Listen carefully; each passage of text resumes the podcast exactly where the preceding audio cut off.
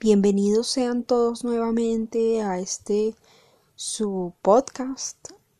Espero que estén teniendo un muy buen día, tarde o noche según la hora en la que me escuchen. En el episodio del día de hoy hablaremos del desamor. Esto por decisión de mis queridos seguidores de Instagram en la cuenta arroba hablemos de poesía guion bajo, en la que realicé una encuesta que terminó declarando que quieren escuchar una historia triste. Aquí va. El duelo del mayoral de Noel Benítez Carrasco. ¿Que cómo fue, señora? ¿Cómo son las cosas cuando son del alma? Ella era linda y él, él era muy hombre. Y yo la quería y ella me adoraba. Pero él, hecho sombra, se me interponía y todas las noches junto a la ventana Fragantes manojos de rosas habían, y rojos claveles, y dalias de nácar. Y cuando las sombras cubrían las cosas, y en el ancho cielo la luna brillaba, de entre las palmeras brotaba su canto, y como una flecha a su casa llegaba. ¿Cómo la quería? ¿Cómo le cantaba sus ansias de amores? ¿Y cómo vibraba con él su guitarra? Y yo, tras las palmeras, con rabia le oía y entre canto y canto colgaba una lágrima. Lágrima de hombre. No crea otra cosa. Que los hombres lloran como las mujeres porque tienen débil como ellas el alma. No puedo evitarlo. La envidia es muy negra y la pena de amor es muy mala. Y cuando la sangre se enrabia en las venas, no hay quien pueda, señora, calmarla.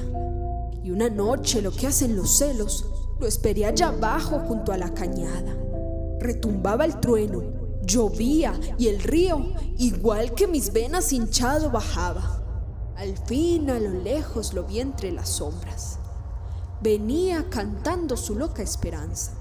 En el cinto colgaba el machete, bajo el brazo la alegre guitarra. Llegó hasta mi lado, tranquilo, sereno. Me clavó con los ojos su fría mirada. Me dijo, ¿Me esperas? Le dije te espero. Y no hablamos más ni media palabra. Que era bravo el hombre cual los hombres machos. Y los hombres machos pelean, no hablan. ¿Cómo la quería? El machete dijo su amor y sus ansias. Roncaba su pecho, vibraban sus ojos.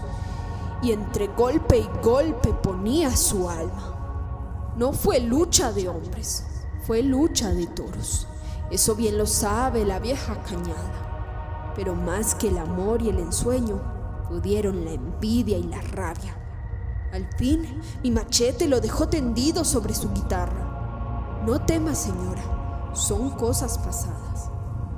Todavía en el suelo me dijo llorando, quiérela, quiérela, que es buena. Quiérela como yo la he querido quiérela, que es santa, que aunque me muero, la llevo metida en el alma. Y tuve celos, señora, del que así me hablaba. Y tuve celos, señora, de aquel que moría, y aún muriendo la amaba.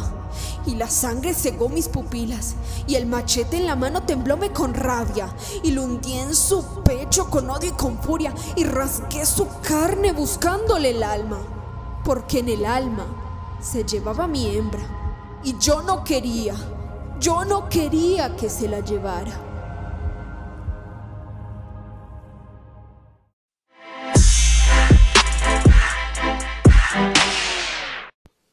Les quería contar que todas las canciones que utilizo de fondo mientras estoy declamando las he obtenido de filmmusic.io. Esta es una plataforma que permite a los autores subir su música y permitir que se haga reproducción, descargas y que se utilicen otros materiales multimedia con licencia de Common Creators.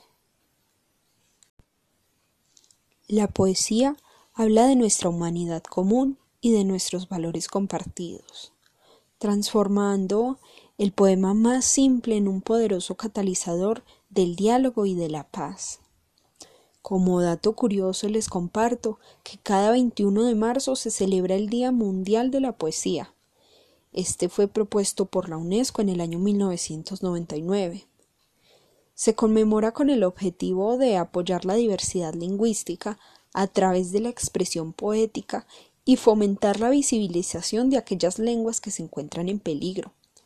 Por eso, como propuesta para un futuro episodio, quisiera que compartiéramos algún poema de origen indígena o de alguna comunidad ancestral. Nada, los invito a que se pronuncien sobre esto en mis redes sociales y para que me sigan también en Instagram como arroba hablemos de poesía guion bajo, en blogger.com como prosas profanas y que sigan mis podcasts, los que ya he hecho y los que a un futuro voy a hacer, que están disponibles en absolutamente todas las plataformas de distribución. Me despido de ustedes y prometo seguir regalándoles más versos que nos unan en el gesto de la poesía. Desde aquí, María Salomé.